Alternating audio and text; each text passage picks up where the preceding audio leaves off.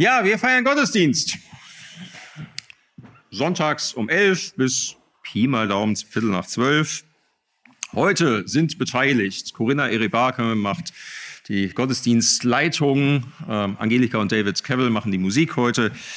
Ähm, dann haben wir noch für die gute Technik sorgt der Jörg Schneider, Volker Schubert am Zoom, Ali Salemi und Mani sind äh, beim Beamer mit im Einsatz. Ähm, Anja und Faust Miefs machen Kindergottesdienst.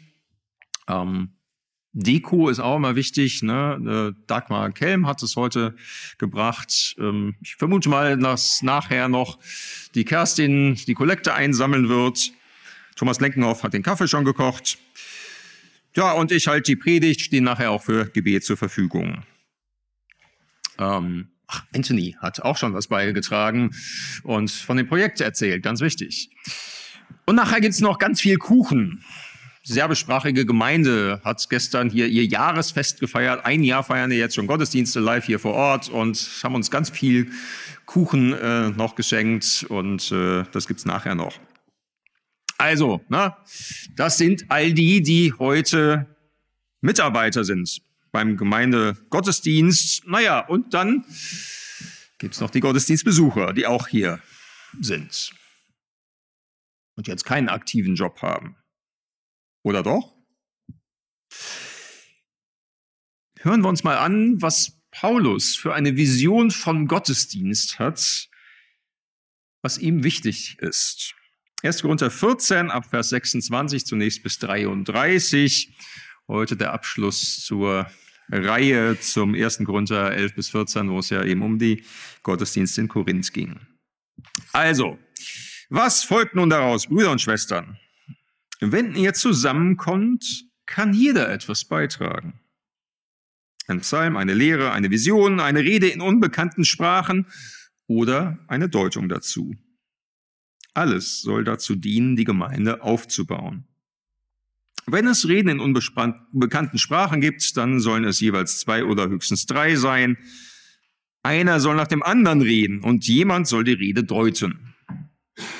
Wenn aber niemand die Rede deuten kann, soll der betreffende Redner in der Gemeindeversammlung schweigen. Er soll dann reden, wenn er allein ist und nur Gott es hört. Auch von denen, die als Propheten reden, sollen nur zwei oder drei zu Wort kommen. Die anderen sollen dann ihre Rede beurteilen. Wenn aber ein anderer von den Anwesenden gerade eine Vision hat, dann soll der Erste schweigen. Ihr könnt doch alle nacheinander als Propheten reden. Dann können alle etwas lernen und alle werden ermutigt. Die Wiedergabe der prophetischen Botschaft unterliegt nämlich dem Willen des Propheten, denn Gott geht es nicht um Unordnung, sondern um Frieden. Ich konzentriere mich jetzt zunächst mal auf den ersten Vers. Wenn ihr zusammenkommt, kann jeder etwas beitragen. Und man merkt schon, das ist irgendwie ein bisschen anderes Modell von Gottesdienst, als wir so im Kopf haben wir machen, wie mir scheint, schon im Kopf eher einen Unterschied zwischen denen, die vorne stehen und etwas aktiv beitragen zum Gottesdienst, naja, und denen, die nach vorne gucken. Sagen wir aber so, vor 20, 30 Jahren ging das Modell in unserer kleinen freikirchlichen Welt vielleicht sogar noch ein Stück weiter. Da war das Modell, wir, wir feiern Gottesdienst so ein bisschen wie im Kino oder wie im Theater und bieten den Leuten irgendwie eine gute Show. Was sie so gewohnt sind vom Fernsehen, und dann können sie leichter andocken ähm, und man kann auch leichter Leute einladen. Und dann gibt's ganz möglichst professionelle Beiträge, durchgeplant von A bis Z. sollte möglichst auch jeder Beitrag auf den Punkt sitzen. Und dann gibt's noch klarere Zuordnungen zwischen denen, die auf der Bühne stehen und die, denen, die auf die Bühne gucken. Naja, und am Ende gibt's dann ein bisschen mehr oder weniger Applaus. Naja, vielleicht übertreibe ich ein bisschen, aber so im Kopf war das so das Bild vom Gottesdienst. Paulus beschreibt hier was anderes. Wenn ihr zusammenkommt, kann jeder was beitragen. Da gibt's kein, keine Schere im Kopf zwischen denen, die vorne stehen und denen, die nur zugucken. Jeder kann was beitragen, ein Psalm, eine Lehre, eine Vision, eine Rede in unbekannten Sprachen oder eine Deutung dazu. Alles soll dazu dienen, die Gemeinde aufzubauen. Jeder kann etwas beitragen. Muss nicht und nicht jeder jedes Mal, aber es ist möglich. So ein bisschen so wie bei unseren Fundstücken beim Abendmahlsgottesdienst. Ja, da haben wir das ja mittlerweile auch so. Einmal im Monat. Jeder kann was beitragen. Ein Erlebnis, ein Bibelvers, ein Gedanken, auch eine Frage, ein Gebetsanliegen. Aus meiner Sicht gut und wichtig. Wir haben in verschiedenen Zusammenhängen kürzlich auch nochmal drüber gesprochen und gemerkt, den meisten ist es sehr ans Herz gewachsen. Da wird das konkret. Alle können was beitragen. Trotzdem würde ich das nicht begrenzen auf diese Fundstücke-Geschichte. Ich glaube, das, was Paulus hier schreibt, ist wichtig für unser Verständnis von jedem Gottesdienst. Und auch wenn es bestimmte Verantwortlichkeiten im Gottesdienst gibt und es nicht jedes Mal Fundstücke gibt, glaube ich doch, dass es wichtig ist, im Blick zu behalten, eigentlich tragen wir alle immer etwas zum Gottesdienst bei. Muss auch nicht jeder äh, nach vorne kommen, das ist schon okay, alles gut, ne? Aber im Grunde genommen tragen wir alle etwas zum Gottesdienst bei. Paar Beispiele was könnte man denn beitragen, auch wenn man jetzt hier nicht Gottesdienstleitung oder Musik oder sowas macht? Weiß nicht, ob es euch schon aufgefallen ist, wir haben keinen Begrüßungsdienst mehr. Das war schwierig, überhaupt den Posten zu besetzen. Irgendwie sind da ein paar Leute rausgefallen. Und wir haben auch gemerkt, durch Corona haben sich die Gewohnheiten verändert. Zum einen möchte nicht jeder die Hand geschüttelt kriegen, zum anderen kommen die Leute durch vier verschiedene Türen rein. Und irgendwie war gar nicht mehr klar, Begrüßungsdienst, was macht er jetzt hier? Aber es macht einen Unterschied, ob man freundlich willkommen geheißen wird, wenn man reinkommt in Gottesdienst oder nicht. Oder wenn jemand neu da ist und ein bisschen suchend sich umguckt, was, was ist denn hier wo? Mal freundlich zu begrüßen, zu sagen, ah, da ist die Garderobe und ähm, da gibt es nachher Kaffee und da ist übrigens die Toilette. Und es gibt Menschen, die das wahrnehmen und gerade auf neue Leute zugehen. Super. Kann auch nicht jeder gleich gut. Aber was ein Segen, dass es Menschen gibt, die das können und die den Blick dafür haben. Ja, und dann feiern wir Gottesdienst. Wir singen, wir beten, wir hören auf die Bibel, auf geistliche Impulse, auf die Predigt. Und auch da macht es, glaube ich, einen echten Unterschied, ob man denkt, na mal gucken, wie es heute so wird, was die da vorne heute so bringen. Oder ob man denkt, wir feiern Gottesdienst. Und ich möchte heute mit den anderen gemeinsam singen, beten, auf Gott hören. Wie singst du zum Beispiel mit? Wie singen wir mit? Leicht ist es ja so, dass man irgendwie so Favoriten hat beim Singen, ne? Und dann denkt, ach nee, wieder so ein alter Schinken. Boah. Oder, ach, immerhin dieser neumodische Kram und Englisch kann ich ja gar nicht.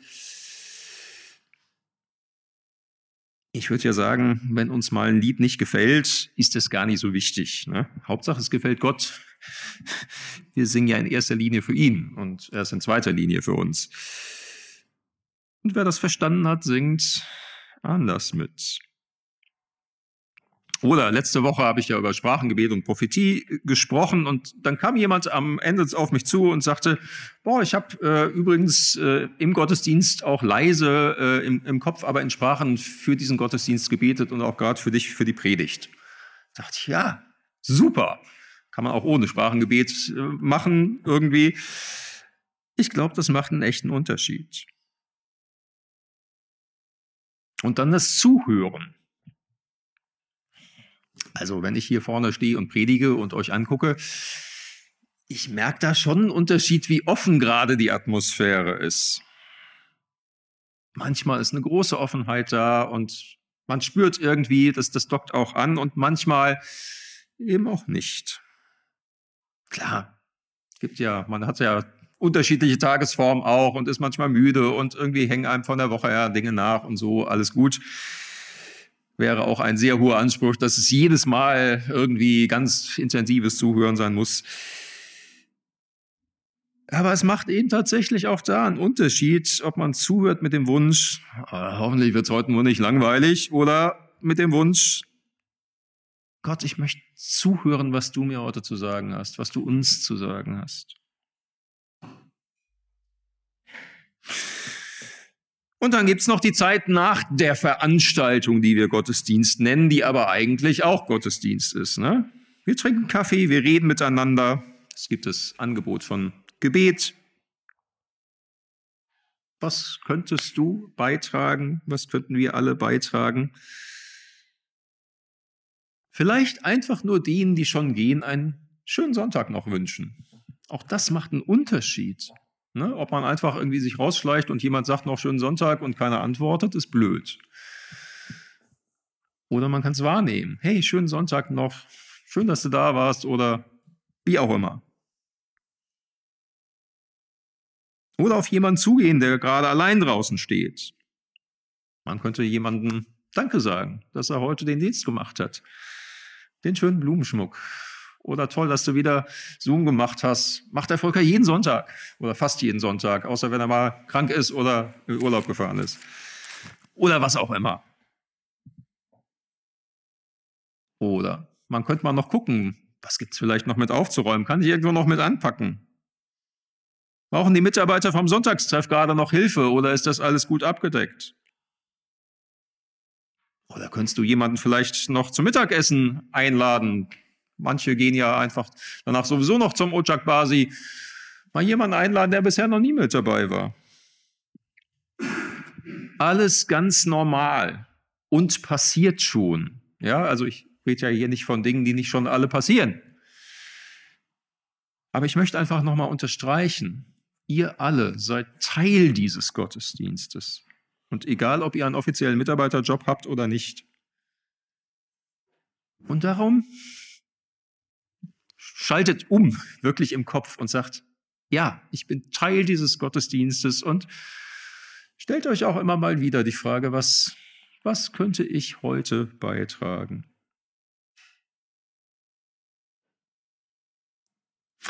Nun habe ich überlegt, an dieser Stelle einfach Schluss zu machen oder noch ein paar mehr Beispiele zu erzählen und dann gut sein zu lassen.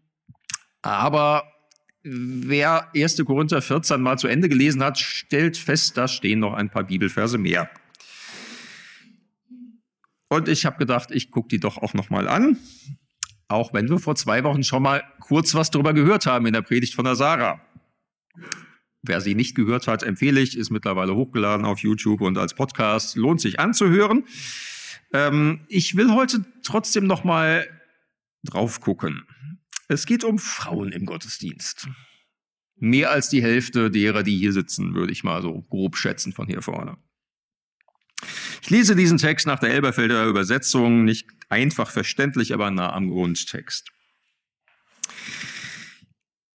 Ersten Teil hatten wir gerade schon, lese ich aber trotzdem nochmal, weil er auch da, dazu gehört. Gott ist nicht ein Gott der Unordnung, sondern des Friedens. Wie es in allen Gemeinden der Heiligen ist, sollen die Frauen in den Gemeinden schweigen. Denn es wird ihnen nicht erlaubt zu reden, sondern sie sollen sich unterordnen, wie auch das Gesetz sagt. Wenn sie aber etwas lernen wollen, so sollen sie daheim ihre eigenen Männer fragen. Denn es ist schändlich für eine Frau in der Gemeinde zu reden. Oder ist das Wort Gottes von euch ausgegangen oder ist es zu euch allein gelangt? Wenn jemand meint, ein Prophet oder sonst ein Geistbegabter zu sein, so erkenne er, dass das, was ich euch schreibe, ein Gebot des Herrn ist. Wenn aber jemand das nicht erkennt, so wird er auch von Gott nicht erkannt. Das ist mal ordentlich, ne? Wie gesagt, die Sarah hat ja schon was dazu gesagt, uns gesamtbiblisch eingeordnet. Und da denke ich, genau so ist es. Von daher, wer es nicht gehört hat, nachhören. Trotzdem ist ja nochmal die Frage, warum schreibt denn der Paulus das eigentlich hier? Das ist ja doch auch mal eine wichtige Frage. Was ist denn da eigentlich der Hintergrund?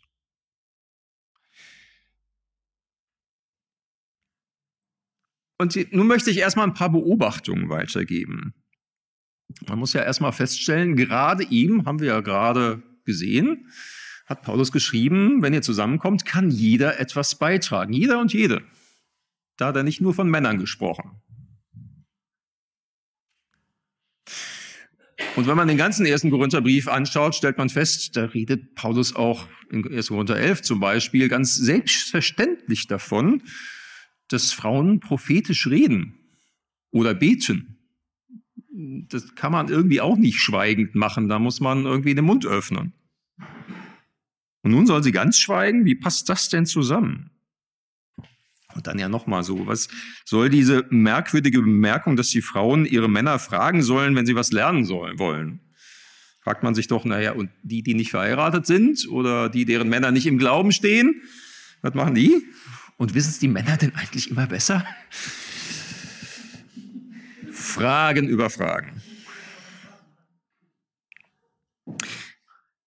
Deshalb lass uns noch mal genau hingucken. Was steht denn da genau und was ist der Hintergrund dafür? Warum schreibt Paulus das?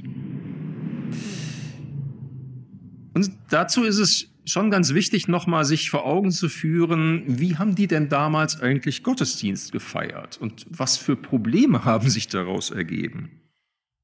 Wenn man mal so unseren Gottesdienst so als Folie nimmt, was waren die Unterschiede? Es gibt einen ganz wesentlichen Unterschied. Damals gab es kein Mikro und keine Verstärkeranlage.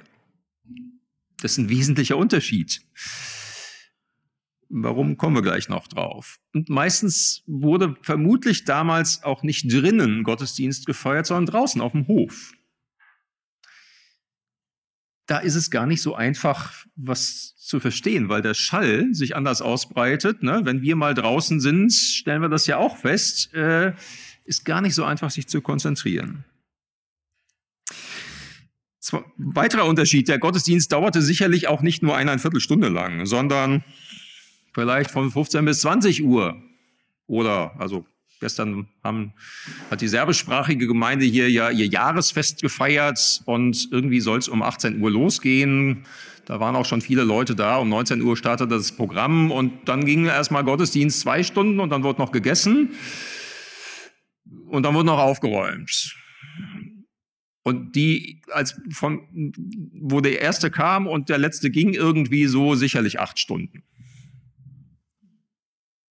Machen die auch nicht jedes Mal, ne? Aber damals vermutlich eher so der Standard, vielleicht auch nur sechs Stunden, aber mit gemeinsamem Essen.